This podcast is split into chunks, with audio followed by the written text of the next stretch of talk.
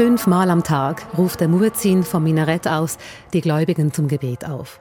Normalerweise ist der Gesang weit zu hören, aber in diesen Tagen ist nichts mehr so, wie es einmal war.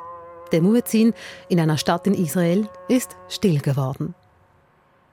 Vielleicht einfach aus Rücksicht, jetzt wo die Familien da trauern zu Hause sitzen. Der ist manchmal schon sehr laut, weckt die Leute auf oder ist sehr dominierend in der Nachbarschaft. Und es ist einfach den Leuten aufgefallen, dass die sagten, das ist einfach jetzt ruhig. Der Muezzin nimmt sich zurück aus Rücksicht auf die Trauernden nach den Terrorangriffen in Israel.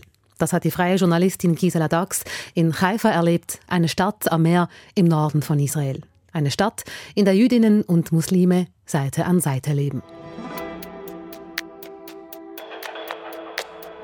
Die Hamas terrorisiert ihren Feind, Israel. Dabei werden auch arabische Israeli und Palästinenserinnen und Palästinenser zum Opfer. Im Süden des Landes, also in der Nähe vom Gazastreifen, sind noch Beduinen mit ermordet worden bei diesen Massakern, bei diesem großen Anschlag. Die haben auch da keinen Unterschied gemacht, wer ein arab-israelischer Staatsbürger ist, ist in ihren Augen sowieso auch ein Verräter. Also da kann eine Frau auch einen Hijab getragen haben und die wurde auch mit umgebracht. Und die Dörfer dort sind auch den massiven Raketenanschlägen, die nach wie vor weitergehen, ausgesetzt. Was machen die Terrorangriffe und die Folgen davon mit der Bevölkerung, also konkret mit der arabischen Bevölkerung in Israel, aber auch mit den Leuten in den palästinensischen Gebieten, im Gazastreifen oder im Westjordanland? Was denken Sie über die Hamas? Das schauen wir uns an mit der freien Journalistin Gisela Dax. Das ist News Plus. Ich bin Rina Telli.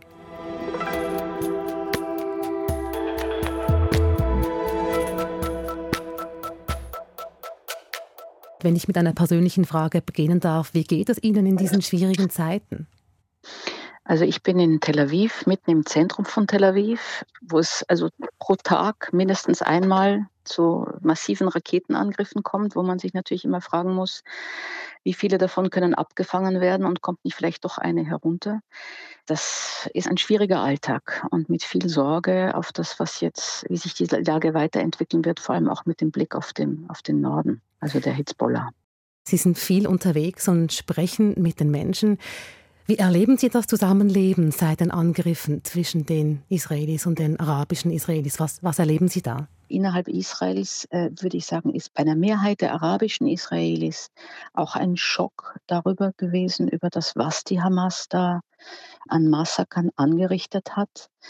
Ich war gestern bei, einer, bei einem Beerdigungsbesuch bei einer jüdischen Familie in Haifa und äh, dann sah man hinaus auf, ein, auf ein, eine andere Nachbarschaft. Haifa ist ja eine, eine gemischte Stadt. Und dann sagten sie mir, seit letzten Samstag äh, funktioniert der Muezzin nicht oder er ist auf ganz leise geschaltet, weil man einfach aus Respekt sagt, jetzt nicht unbedingt da äh, das muslimische Gebet so laut anzukündigen. Was Gisela Dax erzählt, bewegt mich. Der Muezzin verstummt, beziehungsweise die Moschee hat die Aufnahme offenbar leiser gedreht. Oft kommt der Gesang von einer Aufnahme und wird nicht live gesungen. Was Gisela Dax erzählt, zeigt auch, wie viele verschiedene Sprachen, Kulturen und Religionen es in Israel gibt.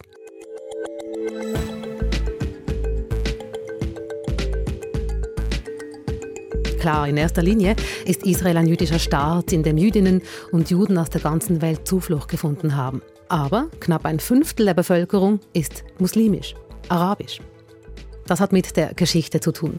Arabische Muslime lebten seit der Frühzeit des Islams im ehemaligen Palästina, also auch da, wo heute Israel ist. Israel sieht darin das Zentrum jüdischer Kultur und beruft sich auf Jahrtausende alte jüdische Königreiche in diesem biblischen Land, aus dem die Juden in der Antike vertrieben wurden. Ab den 1880er Jahren zogen Hunderttausende Juden, vor allem aus Europa, in das Gebiet, um europäischem Judenhass zu entkommen und sich eine neue Heimat aufzubauen. Während der Nazi-Herrschaft in Deutschland kamen wieder Hunderttausende dazu. 1948 wurde dann der Staat Israel gegründet. Direkt danach kam es zum Krieg. Die muslimischen Nachbarländer akzeptierten die Aufteilung dieses Palästinas nicht und griffen Israel an. Im Zuge dieses Krieges wurden Hunderttausende muslimische Araberinnen und Araber aus ihren Dörfern und Städten vertrieben oder flohen über die Grenzen und durften danach nie mehr in ihre Heimat zurück.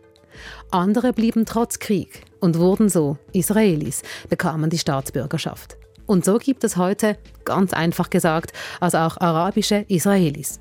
Die allermeisten verstehen sich selbst als Palästinenserinnen und Palästinenser. Und wie erleben Sie das äh, Zusammenleben? Vielleicht können wir gerade in, in Haifa bleiben, da ja das eine sehr gemischte Stadt ist, wie Sie sagen. Wie begegnen sich da die Menschen? Hat sich da etwas verändert? Ja, im Augenblick begegnen sich nicht allzu viele Menschen. Die Straßen sind überall im Land leer. Also die Leute fahren in ihre Arbeit, sofern die Arbeit normal funktionieren kann.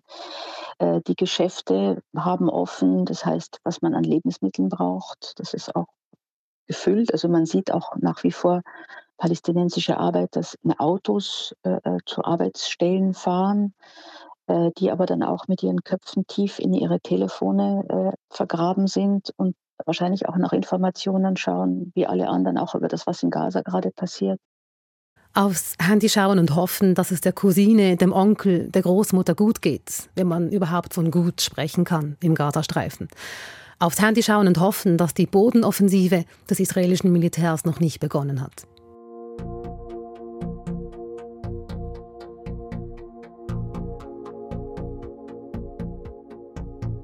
Der Gazastreifen, das ist der Ort, der immer wieder als Freiluftgefängnis beschrieben wird, weil dort über zwei Millionen Menschen leben, die auf der einen Seite vom Meer und auf der anderen Seite von Mauern und Zäunen umgeben sind. Die Grenzen sind zurzeit alle zu. Der Gazastreifen, das ist der Ort, an dem es an allem fehlt. An Strom, Wasser, Lebensmittel und wo zurzeit innerhalb des Gazastreifens Hunderttausende auf der Flucht sind. Der Gazastreifen, da kamen die Angreifer der Hamas her bei den Angriffen am 7. Oktober. Gaza, das ist der schmale Küstenstreifen, der von der Hamas kontrolliert wird. Was denken die Menschen, die in Gaza leben, über die Hamas? Nach einer relativ glaubwürdigen Umfrage, die, über die heute gesprochen wurde, äh, heißt es, dass im Gazastreifen zwischen 35 und 40 Prozent der Bevölkerung zur Hamas stehen. Über die Hälfte der Menschen in Gaza steht also nicht hinter der Hamas, sagt diese Umfrage. Publiziert hat sie die israelische Zeitung Haaretz und wirke glaubwürdig. Das, glaube ich, trifft es ganz gut. Es ist nicht wenig, kann man natürlich andersrum auch sagen. 40 Prozent, mhm. die da absolut dafür sind. Aber es ist eben nicht eine Mehrheit. Und es ist vor allem, es, es verzeigt, wie viele, wie viele halt nicht die Hamas unterstützen. Wer im Gazastreifen die Hamas kritisiert, mache das aus Angst oft sehr, sehr vorsichtig. Ich kann mich gut erinnern, Mütter von Selbstmordattentätern, die von der Hamas Missionen geschickt wurden, die vor den Kameras oft sehr lange gesagt haben, ja, mein Sohn ist ein Held und der kommt jetzt als Schahid, als Märtyrer in den Himmel und das ist alles ganz wunderbar. Und sobald die Kamera aus war, äh, saßen sie da und haben gesagt, diese Schergen haben mein Kind in, in, in, den, in den Tod geschickt. Sie selber schicken ihre Kinder nirgendwo hin. Und sie waren also wütend und sauer und ungehalten über das Ganze. Also da gibt es immer dieses Doppelte. Die Menschen im Gazastreifen hätten verschiedene Gründe, um gegen die Hamas zu sein. Etwa, weil sie Geld in Waffen investieren. Ich meine, die sämtliche Hilfsgelder und andere Gelder, die in den Gazastreifen hineingeflossen äh, sind über die letzten Jahre, weder in funktionierende Wasserleitungen noch ein eigenes unabhängiges Stromsystem noch in viele andere Aufbauprojekte getan haben, sondern einzig und allein nur in den Aufbau ihres, ihrer Waffensysteme und ihrer Aufrüstung. Und dann kommt jetzt aktuell dazu, dass die Hamas die Menschen im Norden des Gazastreifens an der Flucht hindern, sagt Gisela Dax. Israel hat ja die Menschen im Norden des Gazastreifens aufgefordert, sich in den Süden zu begeben. Es wird erwartet, dass Israel eine Bodenoffensive im Gazastreifen startet. Und auch jetzt gab es Hilferufe von Palästinensern, die, die dem israelischen Aufruf Folge leisten wollten, nämlich die Gebiete, ihre Wohngebiete zu evakuieren und in den Süden des Gazastreifens zu gehen. Und da gibt es Checkpoints der Hamas, die die Leute nicht durchlassen. Und da stehen die jetzt da und äh, ja, geben dann Hilferufe auf Arabisch an, an ausländische Medien und zu sagen, ja, wir, wir wollen gerne weiterkommen, aber sie lassen uns nicht, weil die Hamas sie als, als Schutzschilder benötigt. Wer im Gazastreifen eingesperrt lebt, muss also gut aufpassen mit Kritik an der Hamas. Wer es tut, macht es erst, wenn die Kamera nicht mehr läuft. Die einfachen Leute im Gazastreifen passen auf mit der Kritik.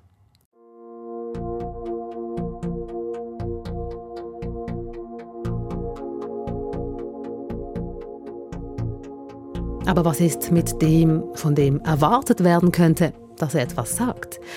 Der Palästinenser Präsident Mahmoud Abbas hat erst ganz lang geschwiegen und dann die Gewalt auf beiden Seiten verurteilt. Sein Sitz ist im Westjordanland. Ein Gebiet zwischen Jordanien und Israel, angrenzend an Jerusalem und das Tote Meer. Was denkt die Bevölkerung dort über die Hamas? Da im Westjordanland gibt es regelmäßig bei Umfragen, gerade in, unter Studenten an der Birzeit-Universität, das gilt immer so als Barometer für die Stimmung, eine Mehrheit für die Hamas. Also wer käme es da zu Wahlen, würde die Hamas möglicherweise gewinnen. Wie das jetzt nach dem Massaker aussieht, der Hamas, ob das jetzt Leute noch weiter ermutigt oder doch abschreckt. Im Westjordanland, da brodle es.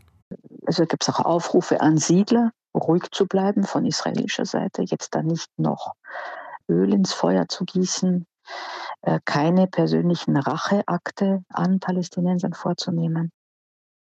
Euch geht es vielleicht ähnlich. Mir geht es sehr nah, was gerade in Israel und in den palästinensischen Gebieten passiert. Ich finde die Nachrichten und Bilder schwer zu ertragen, aber umso wichtiger finde ich es auch hinzuschauen. Wir haben darüber gesprochen, was die Menschen im Gazastreifen über die Hamas denken, wie es im Westjordanland aussieht. Was mir immerhin ein kleines bisschen Hoffnung macht, ist, was Gisela Dax in Israel selbst beobachtet. Die erste Front ist jetzt der Gazastreifen, die zweite ist äh, die Hezbollah im Norden äh, Israels. Äh, dann kommt das Westjordanland als dritte potenzielle Front und die vierte wäre die, die wir am Anfang angesprochen hatten, die innerhalb Israels mit arabischen Israelis. Und da würde ich sagen, das ist eigentlich die ruhigste, auch eine, die sehr viel Hoffnung gibt, weil es da zu einem sehr starken jüdisch-israelischen Verband gekommen ist. Wie, wie zeigt sich diese Verbundenheit, die Sie eben angesprochen haben? Woran machen Sie die fest? Ja, es gibt alle möglichen Initiativen, äh, sich zu organisieren, Aufrufe. Es gibt Politiker, äh, die irgendwie klar sich distanzieren von diesen Taten der Hamas, die schon auch sagen, man muss jetzt im Kopf bewahren, also Zivilisten im Gazastreifen, also das kann jetzt nicht so, der Militärfeldzug darf kein Rachefeldzug werden, also die da, die sagen, man muss andere Lösungen finden, auch humanitäre Lösungen, also sowas wird, gibt es natürlich auch, aber keine, keine Aufrufe zur Gewalt. Das ist ganz eindeutig und Leute auch, die einfach entsetzt sind, die nicht identifiziert werden wollen mit den Taten der Hamas. Im Moment stehe also Israel zusammen.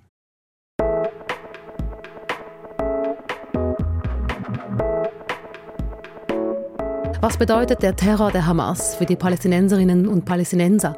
Was bedeutet er für die arabischen Israeli? Antworten gab es von der Journalistin Gisela Dax in Israel. Das war's für heute mit News Plus. Wir sind morgen wieder am Start für euch. Wenn ihr schon heute eine Idee für die Folge von morgen habt, dann schreibt uns eine Mail an newsplus.srf.ch oder macht uns eine Sprachnachricht. Die Nummer ist 076 320 1037. Ihr müsst euch die Nummer nicht merken, ihr findet sie auch in den Show Notes. Das Team heute: Marisa Eckli, Lea Sager und Marco Koller. Ich bin Rina Telli.